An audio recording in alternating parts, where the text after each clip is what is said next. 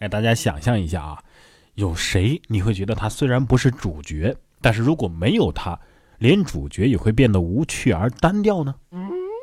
是的，我说的就是南方人饭桌上的那盘青菜。来，今天我就给大家总结一下南方人点菜的时候对青菜有这种执念的原因吧。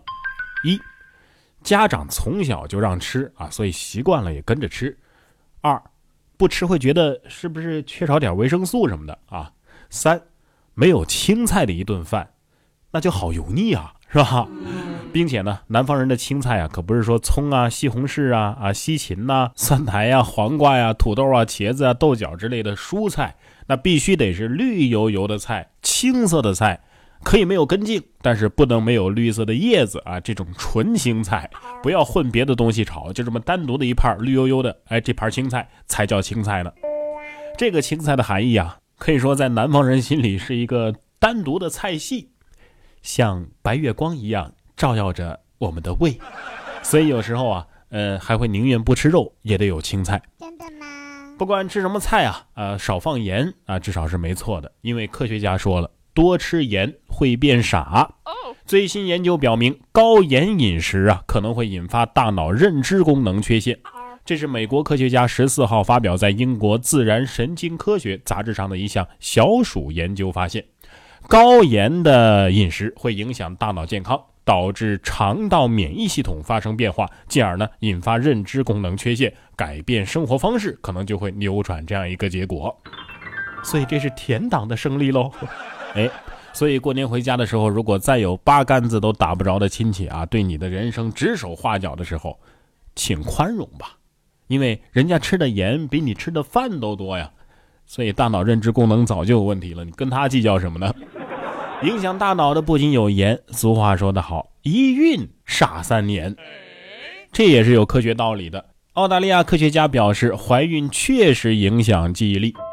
俗话说呀，一孕傻三年啊，意思就是说孕妇会丢三落四的，呃，记忆力下降。近日，澳大利亚的研究人员发现，孕妇的整体认知能力的确比没有怀孕的女士要差一些。孕妇的一般认知能力、记忆力以及执行力的表现，比没有怀孕的女士差很多啊！尤其是在怀孕的第三期，也就是第二十四周到三十八周的时候，这种影响啊尤其明显。哦，难怪我记性这么差，原来我是怀孕了。不，你只是胖了。哎，说真的，为什么一孕傻三年呢？这我得替宝妈们说两句，因为三年以内你根本就不能好好睡觉啊！刚要睡，娃儿醒了；刚睡着，娃儿翻身要盖被子了；刚闭上眼睛，娃儿又醒了。每天晚上醒 n 次，哼，这种睡眠脑子能好使就怪了。不过这年头谁还没点毛病呢？啊，对于我来说，最困扰我的就是两种炎症，一个是鼻炎，另一个更为严重，拖延。啊，不过我可不敢这样说。这位九零后奇葩请假条火了。说自己患了拖延症，冬天起不来，要请病假一个月。近日，上海的一个老板呢晒出了自己九零后员工的奇葩请假条：身患急性拖延症，冬天起不来，需要请假休息一个月。有网友就吐槽说：“拖延症也是病啊，那老板你批不批假呀？”对呀，我觉得老板会批的，还可能会问：“一个月太少了吧？一辈子可好啊？”其实我比他还严重，什么冬天起不来呀，夏天我也起不来呀。哎，老板，你知道龙虾节吗？我要请假回老家参加吃小龙虾比赛。我要是不回去，我们市可能就会输了。同样都是九零后啊，别人的人生开挂，我的人生开叉。人家九零后都当副教授了，说湖南大学副教授竟然是九零后，高颜值小鲜肉。湖南大学法学院新聘任的九零后副教授陈少威啊，出生于一九九一年，本科就读于厦门大学，二零一一年获得了直接攻读清华大学博士学位的资格。呃，不过大家也不用太上心，因为人家恋爱了。哎，我就不相信他是法学院的，头发太多了。说真的，这简直就是现实版的何以琛嘛。哎，等等，何以琛都是多少年前的老梗了。这明明是许墨，是吧？我劝法学院的同学们啊，你们也要冷静一点。猥亵怎么判，你们是很清楚的，是吧？而且按照一般小说的发展规律，他女朋友应该就在他的班上。陈太太们要注意喽。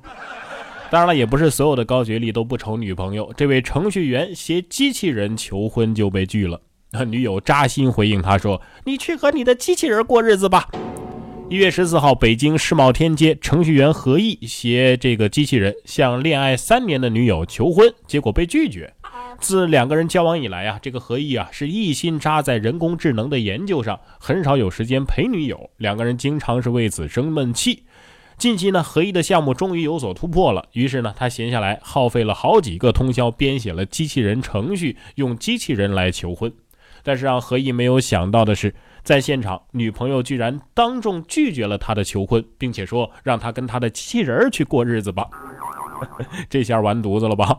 哎，我估计啊，是你跪下来的时候被发现。你怎么这么年轻就秃头了？说真的啊，本来长期因为机器人冷落了女朋友，女朋友本来就因为这个机器人很生气了。你求婚的时候还用机器人求婚，这简直是要炸裂了，好吗？这就呃，基本上相当于你领着小三儿来来讽刺你女朋友了。不说了，突然有点心疼机器人儿。昨天呢，陪老婆逛街，她突然问我：“我和你妈掉水里，你先救谁呀？”我不禁陷入了沉思。这个时候，旁边的一个小哥见此情形，走过来对我说：“游泳健身了解一下吗？” 哎，我觉得周杰伦也需要了解一下游泳健身了。你看你都胖成什么样子了？最近啊，周杰伦的一张照片在网上火了。照片当中呢，周杰伦是一边下车一边喝着奶茶，那臃肿的身形啊，被网友调侃他又胖出了新的高度了，还说呀，这是奶茶喝多了的下场。于是有人就说了。你看看，连周杰伦都胖了，我还有什么理由减肥呀？我就呵呵了。人家周杰伦有才华，有漂亮老婆，还儿女双全，还有钱。你有什么？可长点心吧。啊，点心？什么点心？说到周杰伦呢，呃，这股从台湾刮来大陆的杰伦风啊，已经是吹了快二十年了，常年占据大陆 KTV 排行榜的前列呀。然而最近呢，大陆却有一首歌颇有当年周杰伦的风范，已经超过张惠妹，攻占了台湾地区 KTV 排行榜冠军。根据台湾媒体的报道，大陆歌手大壮的《我们不一样》，我们不一样是那个歌吗？近来攻占了台湾 KTV 排行榜的冠军，在榜单上排名已经是超过了张惠妹、林俊杰的新歌名字了。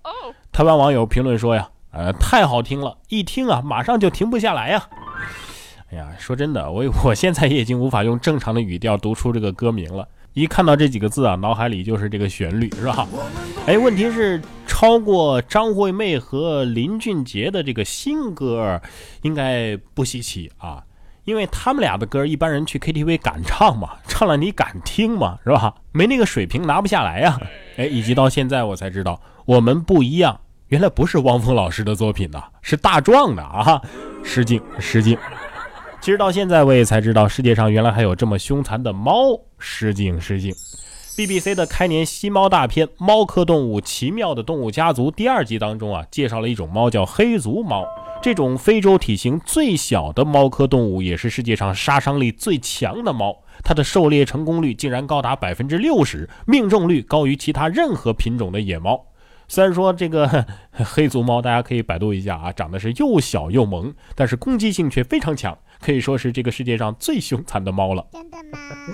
黑足猫要是知道这个消息之后，一定会骄傲地说：“嗯，喵，没错，我就是一个冷漠无情的杀手。”好的，好的，我就适当的害怕一下吧，哈，不然的话有点显得不太礼貌，是吧？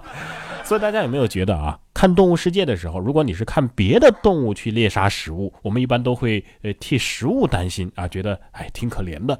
只有猫科动物猎杀食物的时候，我们会内心暗暗的着急，加油，扑上去咬死他，快快追呀！